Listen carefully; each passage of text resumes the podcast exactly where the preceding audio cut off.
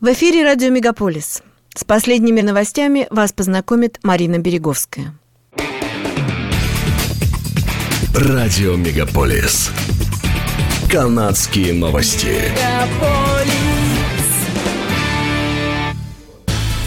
Власти Канады намерены привести в страну в этом году более 4 тысяч иммигрантов, в том числе с Украины, заявил премьер-министр Джастин Трюдо. Он отметил, что среди иммигрантов, которых Канада примет в этом году, будут также беженцы из Афганистана. Ранее министр по вопросам иммиграции беженцев и гражданства Канады Шон Фрейзер сообщил, что канадские власти уже одобрили на приезд в страну более 40 тысяч заявок от жителей Украины.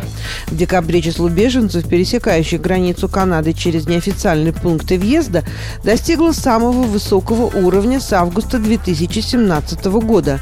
Многие беженцы приезжают в Канаду из Мексики, Колумбии, Индии и Ирана. Эксперты отмечают, что увеличение количества беженцев, желающих попасть в Канаду, связано также с тем, что иммиграционная политика США не изменилась, несмотря на то, что в США выбрали нового президента. Как и обещал ранее премьер-министр Джастин Трюдо, Канада на этой неделе поставит тяжелую артиллерию вооруженным силам Украины в соответствии с просьбой Киева. Речь идет о гаубицах М777 и соответствующих боеприпасах.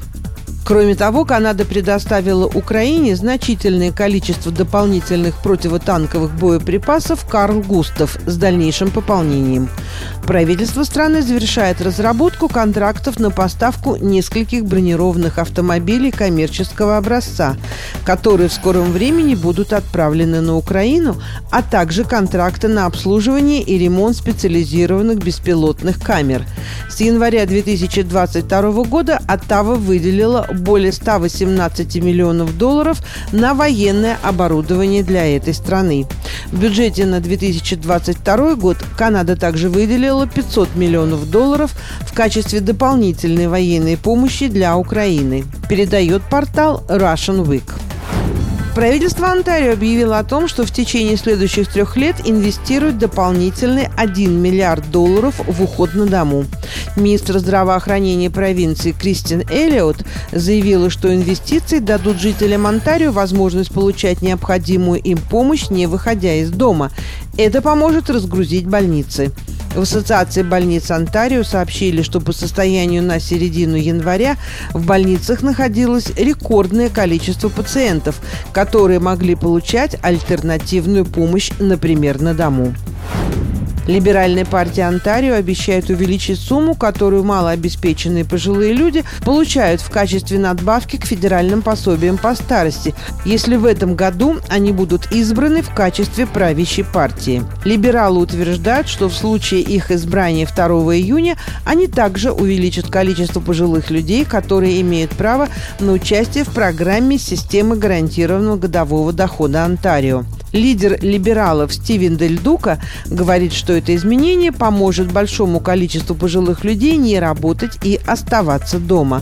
Он также сказал, что в рамках программы партия будет выплачивать пожилым людям дополнительную сумму размером до 1000 долларов в год, пишет портал «Тарантовка».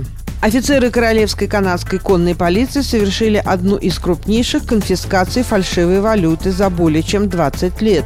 В полицейском отчете говорится, что 1 миллион долларов новыми 100-долларовыми банкнотами был конфискован после того, как агентство пограничной службы Канады перехватило посылку в Квебеке.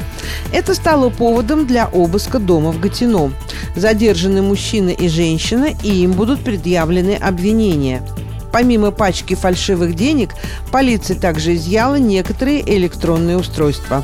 Расследование показало, что фальшивые банкноты были заказаны через интернет-сайт и ввезены из-за границы, рассказали в полиции. Согласно базе данных Национального бюро по борьбе с подделками, купюры напоминают канадские 100-долларовые банкноты, но имеют особенности, которых нет на настоящих денежных знаках – предупреждает издание «Деловой Монреаль». Начиная с понедельника 25 апреля невакцинированным детям в возрасте до 12 лет, путешествующим с полностью вакцинированным взрослым, больше не нужно будет проходить тест на COVID-19 для въезда в Канаду. Частично вакцинированным или невакцинированным путешественникам по-прежнему будет необходимо пройти предварительное тестирование перед въездом в страну.